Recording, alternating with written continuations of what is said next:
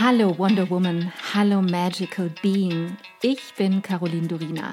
Herzlich willkommen zu Future Identity, der Podcast.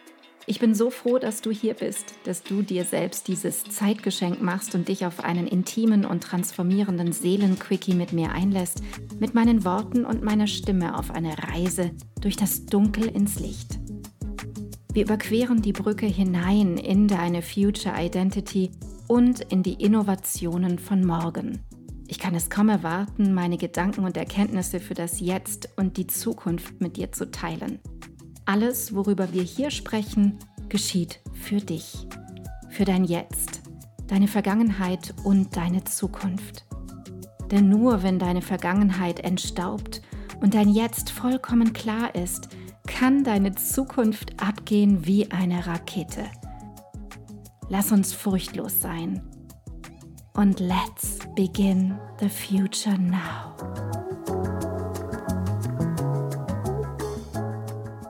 Du Liebe, heute geht es um ein wirklich heißes Thema und es kann super gut sein, dass meine heutige Podcast-Folge dich total anspricht. Es kann aber auch durchaus sein, dass du enorme Gefühle des Widerstandes erleben wirst und dadurch ablehnst, was ich sage. Beides ist vollkommen in Ordnung für mich und für dich. Aber jetzt warte erstmal ab, worum es heute geht. Denn heute geht es um das Thema Selbsthass und wie der Selbsthass heute zur Normalität geworden ist. Die wundervolle Marianne Williamson schreibt dazu, unsere Generation ist in einen kaum verdeckten Strudel des Selbsthasses geraten und wir suchen ständig und geradezu verzweifelt nach einem Weg, ihm durch Wachstum oder Flucht zu entrinnen. Für mich ist das in der Beobachtung auch ganz häufig einfach Ablenkung. Wir fühlen, dass etwas in uns oder mit uns nicht ganz stimmt. Es ist wie ein kleiner Riss in uns. Doch anstatt in die Betrachtung dieses Risses oder dessen zu gehen oder wirklich hineinzuspüren, suchen wir meist immer die Lösung oder gar die Heilung im Außen oder auch beim anderen. Es kann die von Marianne Williamson benannte Flucht sein, in Form von Arbeit, von einem neuen Umfeld oder von Medikamenten, einer Reise, der nächste Coach, die nächste Fortbildung, die nächste Theorie oder einfach nur, wie schon gesagt, die Ablenkung, Netflix, Social Media, Amazon, Essen, Alkohol, Drogen und Co. Was dem Ganzen zugrunde liegt, ist, dass wir gelernt haben, alles steuern zu müssen dass du scheiterst und gescheitert bist, wenn du dein Leben nicht unter Kontrolle hast. Dass es immer und ausschließlich darum geht, alles in diesem Leben im Griff zu haben, unter Kontrolle zu haben. Allein wenn ich das schon ausspreche, spüre ich, wie mein ganzer Rücken gepanzert ist und ich, ich am liebsten die Flucht aus diesem Gefühl der Kontrolle ergreifen möchte. Doch seien wir hier mal ganz ehrlich mit uns selbst und schauen hin. Schau jetzt mit mir hin. Jetzt hast du die Chance, dass du nicht alleine bist. Lass uns das gemeinsam machen, denn das geht sowieso viel, viel besser als alleine. Und ich frage dich jetzt eine super spannende Frage. Was hast du wirklich unter Kontrolle? Kannst du überhaupt etwas unter Kontrolle haben? Nimm dir kurz Zeit und denk nach.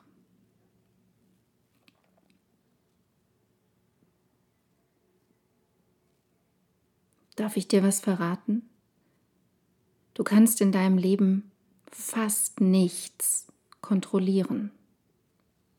Lass das mal ankommen. Fast nichts. Und es kommt noch besser. Du musst auch nichts, rein gar nichts kontrollieren. Es ist eine Illusion. Die Kontrolle ist eine Illusion. Am besten ist es jetzt, wenn du einmal tief durchatmest. Ich mache das auch. Du kannst vielleicht banale Dinge des Alltages bestimmen, welches Auto du fährst, was du isst, die Einrichtung deiner Wohnung, die Wandfarbe, mit welchen Menschen du dich umgibst. All das kannst du festlegen, doch selbst da kontrollieren kannst du es nicht. Du kannst dein Auto nicht kontrollieren, denn ein Unfall passiert trotzdem. Du kannst nicht kontrollieren, wie deine Freunde handeln. Du kannst nicht kontrollieren, wie dein Körper auf bestimmte Nahrungsmittel reagiert, da du nicht automatisch weißt, wie der Tagesstatus des Säurebasenhaushalts in dir aussieht. Und du weißt auch nicht, welche Bakterien oder Viren gerade in deinem Darm aktiv sind. Dir wird also eine ganze Zeit lang von der Gesellschaft vorgespiegelt und vorgegaukelt, also vermittelt, du müsstest dein Leben kontrollieren oder im Griff haben. Dann wäre alles gut. Dann wärst du die Siegerin und die Meisterschaft über das Leben wäre erlangt. Und womit versuchst du das, was so wahnsinnig anstrengend ist? Du versuchst es mit deinem Verstand. Du versuchst die Dinge mit deinem Verstand zu kontrollieren. Und dadurch werden wir eines ganz sicher, obsessiv. Doch zurück zum Selbsthass. Der Selbsthass ist eine der mächtigsten Emotionen. Sie bringt nur den darunterliegenden Schmerz und die Verletzung zum Ausdruck, doch dazu gleich noch mehr. Der Selbsthass, in dem du vielleicht lebst, Vielleicht hast du aber auch gar keinen Bezug dazu. Oft spüren wir ihn gar nicht, weil wir uns die Zeit, ich spreche ja ganz viel immer über die Zeit und den Raum, weil wir uns das nicht nehmen. Also dieser Selbsthass, in dem du, in dem ich, in dem wir vielleicht leben, ist wie ein persönliches Gefängnis. Es geht darum, dass wir uns selbst aus diesem Gefängnis, aus dieser Hölle befreien. Und das kann niemand für dich tun. Du kannst dir Hilfe holen, dich begleiten lassen, ja, doch den Schritt der Befreiung machst immer du. Selbsthass kann ganz verschiedene Ausformungen haben, von riesengroß und allumfassend bis subtil klein und wie ein kleiner Windhauch. Selbsthass ist von der Richtung her nach innen zu dir hingerichtet. Er geht natürlich nicht nach außen. Das ist aber auch das Schlimme daran. Diese Energie zerfrisst dich, zersetzt dich, macht dich krank. In kleiner Form ist Selbsthass diese Stimme, die dir immer wieder erzählt, dass du etwas schlecht machst, dass du nicht gut genug bist. Dann kann es passieren, dass diese Stimme immer lauter und mächtiger wird und gar nicht mehr von dir ablässt. Aber, und das ist wirklich tricky, du sie gar nicht mehr hörst. Und wenn das so ist, kann es immer größer werden, weil Bilder in deinem Kopf hinzukommen, schreckliche Bilder von Dingen, die dich verwirren, die jedoch selbst kreiert sind. Das müssen wir uns auch eingestehen, das ist alles selbst gemacht. Und irgendwann gibt es so einen Turning Point und dein Selbsthass geht nicht nur tief nach innen, sondern kommt in Aktion. Und zwar, wenn du ins Tun kommst, in die Zwanghaftigkeit, in zwanghaftes Handeln, in Abhängigkeiten, Krankheit, toxische Beziehungen, Depression und Ängste, die Ausdrucksform des gesteigerten Selbsthasses werden. Letzten Endes ist dieses nach außen kommen, diese Übersetzung deines Selbsthasses im Innern einfach nur ein Signal deines Systems, um dir zu spiegeln, was du mit dir selbst machst, weil du hast es ja davor nicht gehört und nicht erkannt und dich nicht darum gekümmert, das heißt also, dein System muss dir größere Signale schicken, sodass du endlich verstehst, was da eigentlich abgeht. Diese Handlungen wollen dich aufwecken, dir zeigen, hey, was machst du da? Du kannst doch auch anders. Entscheide dich neu. Doch das braucht Mut, mutige Schritte. Das ganze Drama beginnt im Kopf. Und genau da sitzt auch der gesellschaftliche Unfug, die Missentwicklung, die in den letzten etwa mindestens 500 Jahren über uns gekommen ist. Die Macht der Gedanken im Zusammenhang mit der Überbetonung des Verstandes. Wer hat eigentlich damit angefangen, uns zu erzählen, ein Gedanke sei wertvoller als ein körperlicher Impuls? Wer hat damit angefangen? Wer hat damit angefangen, die Menschheit darin zu schulen, dass eine logische, verstandesbetonte Entscheidung richtiger sei als eine intuitive Entscheidung aus dem Bauch heraus? Wer war das? Kant, Descartes, Schopenhauer, Nietzsche? Begann das alles eigentlich schon viel früher bei den alten Griechen? bei der Diskrepanz, die zwischen dem Weltbild Platons und Sokrates entstand und der Frage, was geschehen wäre, wenn wir uns damals schon anders entschieden hätten. Ich würde gerne sehen, wie eine Welt wäre, in der der Selbsthass zerfallen würde. Eine Welt, in der niemand mehr an dieser Krankheit leiden würde. Stell dir das mal vor. Wie wäre das? Wenn wir in der verstandesbetonten, linearen Weltsicht bleiben, bleiben wir krank. Denn der Weg weg vom Gefühl macht uns alle krank, alle durch die Bank durch. Wir fühlen nicht mehr, was wir brauchen und wir fühlen nicht mehr, was für uns gut ist und was nicht. Die fließende Verbindung zwischen uns menschlichen Lebenswesen und der Welt wird dadurch unterbrochen. Es ist kein Kontakt mehr da. Es ist eine Verrohung von innen nach außen. Und eins noch, Gedanken können zu Dämonen werden. Sei dir dessen bewusst. Und da sich jetzt für heute unsere gemeinsame Zeit dem Ende neigt, möchte ich dir nur einmal zeigen, was unter dem Selbsthass verborgen liegt. Es ist dein Herz, dein verletztes, verwundetes Herz.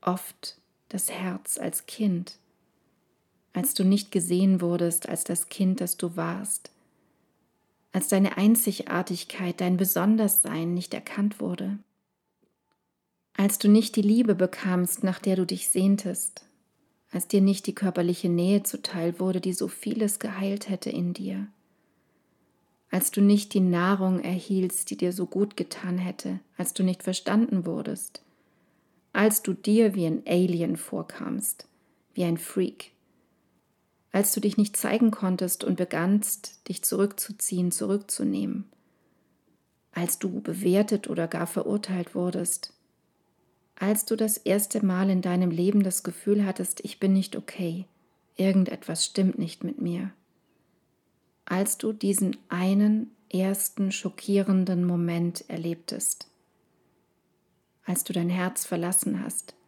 weil es auf einmal sicherer war, nicht mehr in dieser Verbindung zu sein. Als du aufgehört hast, auf deine inneren Impulse zu hören, weil dir gesagt oder gezeigt wurde, dass sie nicht richtig waren, als du dich alleine und verlassen fühltest, als du begannst, dir selbst nicht mehr über den Weg zu trauen und die Worte Ich bin falsch dein täglicher Begleiter wurden. Wenn du das hörst, die Worte, die Sätze, was fühlst du? Fühlst du die Traurigkeit? Ich weiß, genau diese liegt unter dem Selbsthass, versteckt, verdunkelt, im hintersten Winkel und sie will einfach nur gesehen werden. Atme durch. Genau heute, hier mit mir, jetzt an diesem Tag, erlaube dir, dass du sie siehst, die Traurigkeit. Erlaube es dir einfach. Nimm dir Zeit. Ich sende dir heute so, so, so unermesslich viel bedingungslose Liebe. Ich danke dir so sehr, dass du heute deine kostbare Zeit, deine Aufmerksamkeit und deine Liebe zum Leben mit mir geteilt hast. Ich hoffe, ich konnte dich auf deinem Weg zu deinem wundervollsten Ich in der Zukunft inspirieren. Vergiss nicht, einen Blick in die Show Notes zu werfen. Dort findest du alle wichtigen Informationen und Links. Wenn du jetzt erfüllt in deinen Tag gehst, dann danke ich dir, wenn du diesen Podcast einer Freundin oder Bekannten weiterempfiehlst und du mir Feedback gibst – Hinterlasse super gerne deine Meinung und teile deine Gedanken mit mir, was mit dir am meisten in Resonanz gegangen ist und was nicht. Entweder direkt hier unterhalb bei iTunes oder schreib mir auch gerne unter meinem Podcast-Post auf Instagram unter Miss Caroline Durina. Ich freue mich immer riesig, eure Kommentare zu lesen. Wenn du mehr über mich wissen möchtest, dann komm rüber auf meine Webseite carolindorina.com. Dort bekommst du alle Informationen zur Kreation deiner Future Identity, zu meinen Kursen und meinem Mentoring-Angebot und da gibt es auch den Future Identity Mitgliederbereich. Wenn dich genau dieses Thema packt, du in dir und in dieser Welt wirklich etwas bewegen möchtest mit anderen Menschen zusammen, dann sei willkommen beim Future Me Membership, der Liga der Zukunft.